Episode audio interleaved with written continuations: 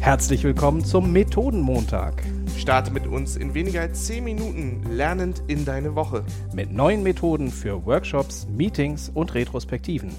Mit deinen Gastgebern Florian und Jan. Hallo lieber Jan. Moin, moin, lieber Florian. Eine Woche ist vergangen. Es fühlt sich schon wieder so an, als wenn wir so lange keinen Podcast gemacht haben. Aber in der Woche ist viel passiert. Wir haben ja tatsächlich wieder Zuschriften von unseren Hörern bekommen zu der letzten Folge, zu ja. der Einladung zu Termin. Genau. Und unsere Hörerinnen und Hörer haben uns dazu eingeladen.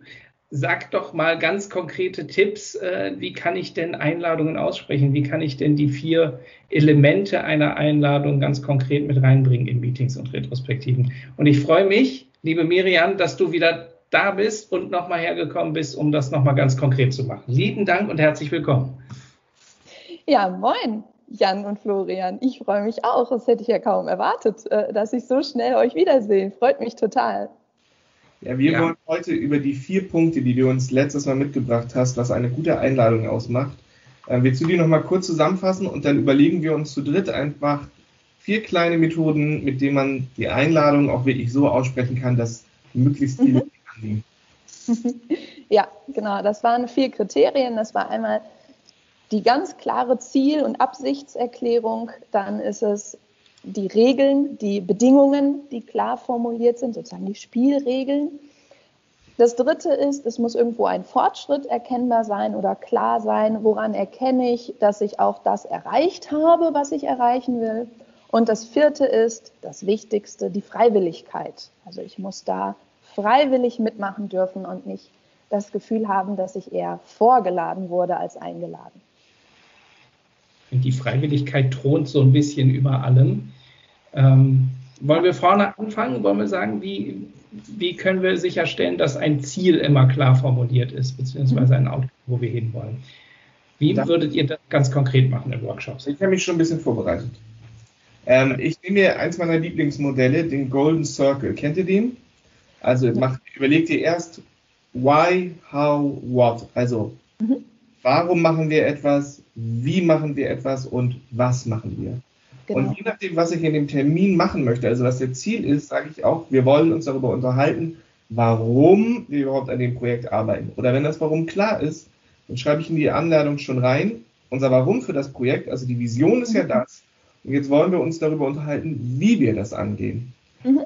Wenn das auch schon klar ist, dann sage ich, wir wissen ja, das ist unsere Vision. Wie wir vorgehen, ist klar.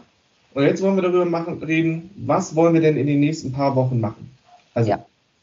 das wäre so etwas, ich finde, das Modell hilft mir immer sehr, wenn ich eine Einladung ausspreche oder mich auf etwas fokussieren will oder Leute für meine Gedanken abholen will, dass ich sie in diesen drei Ebenen abhole mhm. und sage, warum mache ich etwas, wie machen wir es und was machen wir? Ja. Ja, genau, genau. Und da kannst du in diesem in diesem äh, Golden Circle kannst du nicht nur zu Meetings einladen, du kannst ja zu allem in diesen drei Aspekten nochmal einladen ne? und genau nachfragen, ähm, was ist denn eigentlich die Absicht? Warum machen wir jetzt in diesem Workshop die Methode? Ähm, die Leute machen lieber diese Methode mit, wenn sie genau verstehen, wie die Methode funktioniert, was sie bezwecken soll, ganz klar. Äh, du kannst auch zu, greifen wir mal groß, ganzen Organisationsentwicklungen, Firmenentwicklungen einladen. Aber du erklärst einfach zu Beginn ganz klar, was ist meine Absicht. Ich musste auch an ein Projekt denken, das bei uns gerade durchgelaufen ist. Und da hat es der Product Owner tatsächlich vor einem Jahr auch geschafft, alle Leute einzuladen und auch über dieses, warum wollen wir das machen, wie gehen wir vor und für das Was brauche ich jetzt euch. Und deswegen lade ich euch ein, dass wir diese Schritte gemeinsam entwerfen und mhm. gemeinsam umsetzen. Also ähm, da musste ich sehr an den äh, Product Owner denken, der genauso vorgegangen ist und die Leute immer eingeladen hat und gesagt hat, es bringt mir nichts, wenn ich als Führungskraft sage, ihr müsst, wenn ich die Leute einlade und sie davon überzeuge, da musste ich sofort dran denken. Diese Methode hat er unterbewusst schon total mhm. umgesetzt. Ja, genau. Also viele machen das unbewusst und nehmen sich auch die Zeit, bei jeder Termineinladung, bei jeder Anmoderation klar zu machen, auch ja, woran würden wir erkennen, dass das jetzt erfolgreich war, ne? das Meeting oder die Methode und schreiben genau dann auch auf, also folgende drei Endergebnisse möchte ich gerne haben. Ne? Das wäre so mein Wunsch. Und nur dann bekommst du auch direktes Feedback von deinen Teilnehmern, von deinen Mitarbeitern im Projekt, ob diese Ergebnisse, diese Schlüsselergebnisse, die du dir vorstellst, ob das machbar ist, ob das für die attraktiv ist, ob sie das Gefühl haben, dass sie die Befugnisse auch wirklich haben, um das umsetzen zu können. Und das brauchst du. Und wie machen wir das mit den Regeln? Also für ein Termin? Ja, also Regeln in einem Meeting sind ja relativ klar, könnte man meinen, aber wenn man genau drüber nachdenkt, dann könnte man vielleicht, also gerade wir, ne, die ja viel Meetings jetzt auch digital machen, sagen, okay, was sind eigentlich die Spielregeln? Ne? Man kommt pünktlich, ähm, man platzt nicht später dazu, man nimmt teil und begleitet das dann auch aktiv. Also wenn da zum Beispiel an einem Whiteboard was erarbeitet wird, dann macht man auch aktiv teil, äh, nimmt man aktiv teil. Ähm, die Spielregeln sind vielleicht auch die Agenda. Ne? Wenn derjenige, der einlädt, eine ganz klare Vorstellung davon hat, welche Themen bearbeitet werden und eine Agenda vorgibt, dann sagt man auch zu mit Annahme der Einladung, dass man diese Agenda so umsetzen möchte. Und ja, was sind weitere Rahmenbedingungen? Ähm, zum Beispiel, dass Aufgaben am Ende vergeben werden und man sich dann auch bereit erklärt, diese Aufgaben dann auch anschließend umzusetzen. Sowas sind auch Rahmenbedingungen, die manchmal, glaube ich, nicht für allen klar sind, dass da Arbeit daraus hervorgehen kann. Wird noch für digitale Meetings ergänzen, so Sachen wie äh, stellt euch stumm, wenn ihr nicht sprecht, damit wir das Rauschen im Hintergrund nicht hören. Äh, nutzt die Handheben-Funktion, wenn das Tool eurer Wahl die, das anbietet und brabbelt nicht durcheinander. Solche Sachen kann man auch alle wunderbar am Anfang eines Meetings nochmal ähm, unterstreichen. Und ja. natürlich die oberste Direktive und Vegas-Regel, wenn es in Retrospektiven ist. Oder Jan? Ja, total. Und vor allen Dingen wirkst du dann auch als Moderator nicht wie der Bestimmer, wenn du es mittendrin reinbringst und dann so, ja, aber ihr müsst euch jetzt alle melden, sondern wenn du es am Anfang als Einladung aussprichst, hey komm, das sollten mhm. unsere Regeln sein oder möchte jemand von euch etwas noch ergänzen oder hat vielleicht ganz andere tolle Erfahrungen gemacht, mhm. ähm, ist es auch gleich so ein gemeinsames Regeln entwickeln, wenn ich das als Einladung ja. spreche. Also ihr merkt, ich habe dieser Begriff Einladung in der letzten Woche ganz, ganz viel ähm, gemacht. Ja. Und deswegen finde ich die Formulierung Spielregeln auch so nett, weil die macht es nicht ganz so formal. Das klingt nicht nach Hausordnung oder so, sondern ein bisschen charmanter, muss ich sagen. Mhm, ja. Genau. Du kannst übrigens auch nicht nur zu Meetings einladen und zu Methoden, du kannst auch zur Aufgabenübernahme einladen. Das ist dann ein ganz anderer Führungsstil auf einmal. Statt zu delegieren, lädst du deinen Mitarbeiter ein. Und dann hast du gleich ein Feedback von deinem Mitarbeiter. Wenn du eine Aufgabenübernahme einlädst, ähm, bekommst du ein Feedback, hat dieser Mitarbeiter eigentlich Zeit? Fühlt er sich gut abgeholt zu dem Thema? Weiß er, welche Verantwortung er übernimmt oder sie ne? und äh, welche Befugnisse er braucht? Und ein Mitarbeiter wird diese Einladung zur Arbeitsübernahme, Aufgabenübernahme, wird er ablehnen, wenn er das Gefühl hat, diese vier Kriterien sind nicht gut, er, gut erfüllt.